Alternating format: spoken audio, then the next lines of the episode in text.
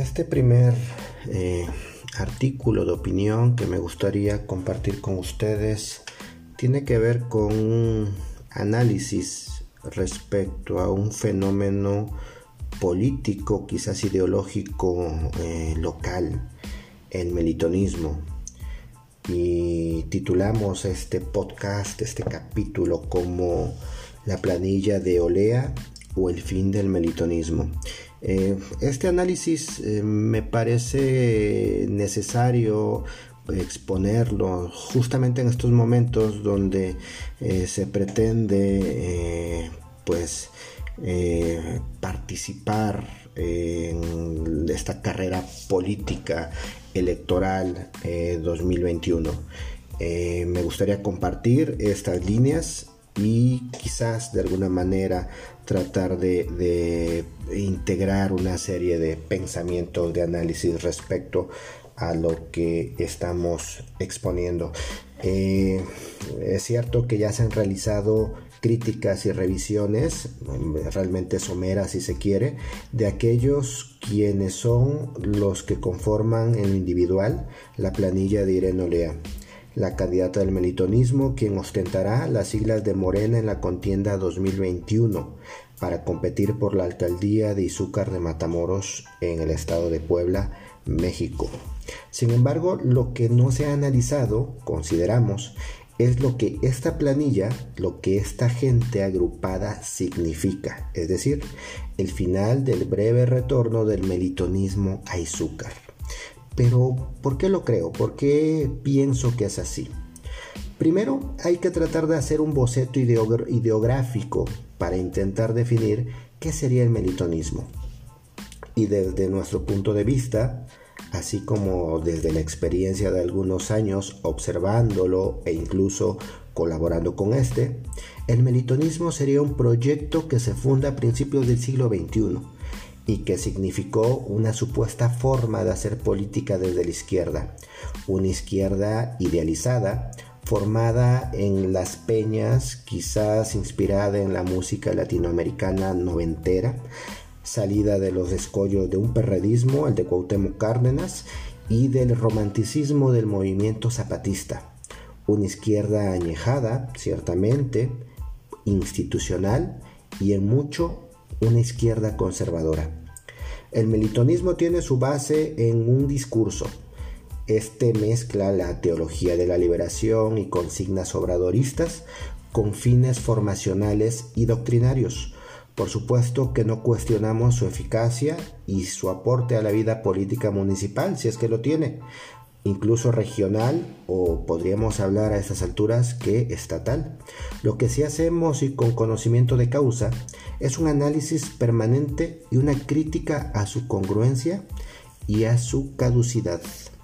Asimismo, consideramos que el melitonismo es una escuela de subordinados, puesto que no acepta otros liderazgos que no sean los del príncipe y su cortejo inmediato el melitonismo no perdona las rebeldías, aún así las castiga con el desprestigio, el hinchamiento y el ostracismo.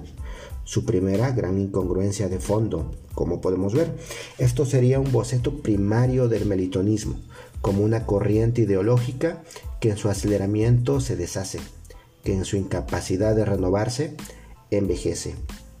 Me gustaría seguir teorizando en este fenómeno local, pero me parece que será para otro podcast. Volvamos al análisis de lo que creemos es el proyecto Olea Palafox y consideramos que este significa el degollamiento del melitonismo mismo. Desde 2003 esta corriente política fue acumulando adeptos, grupos y sujetos que se fueron sumando porque frente al vacío ideológico local, su discurso era lo más parecido al aliado ideal contra el enemigo común, un priismo y una permanencia necia del viejo régimen. Estos simpatizantes o aliados variaban en sus cualidades.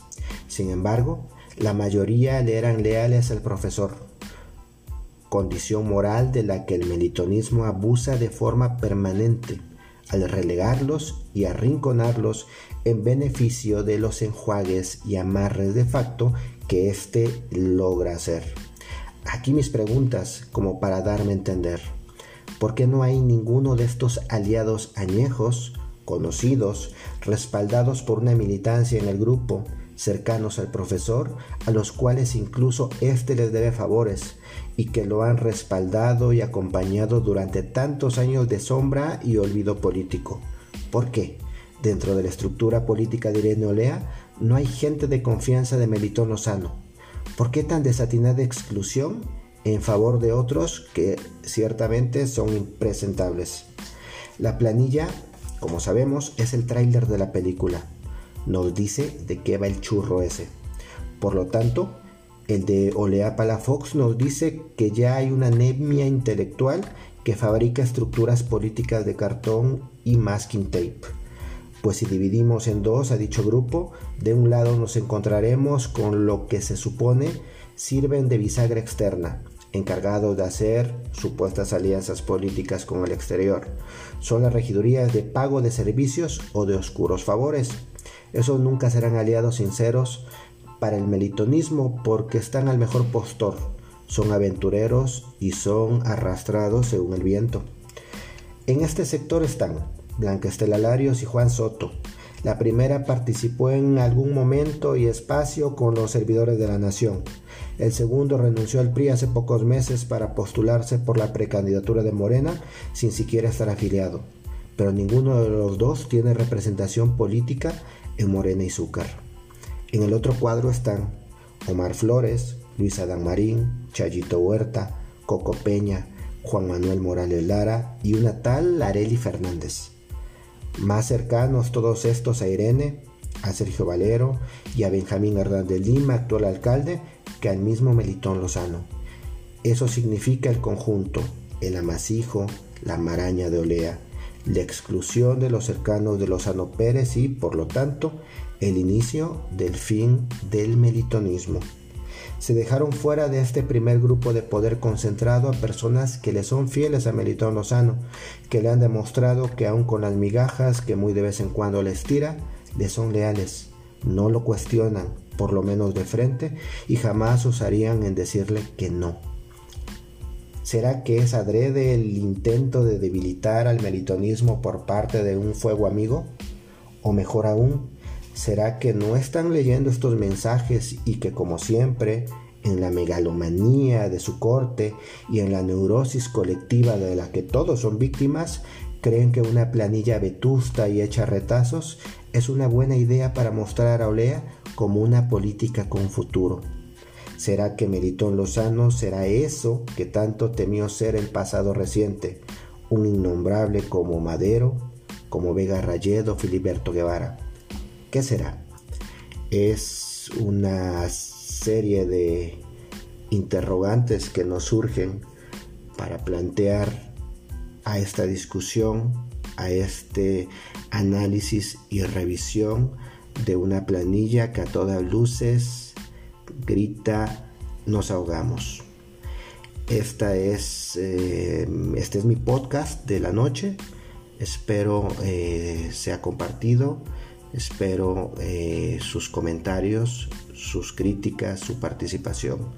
Esto es Hierba Mala y nos vemos en un siguiente podcast.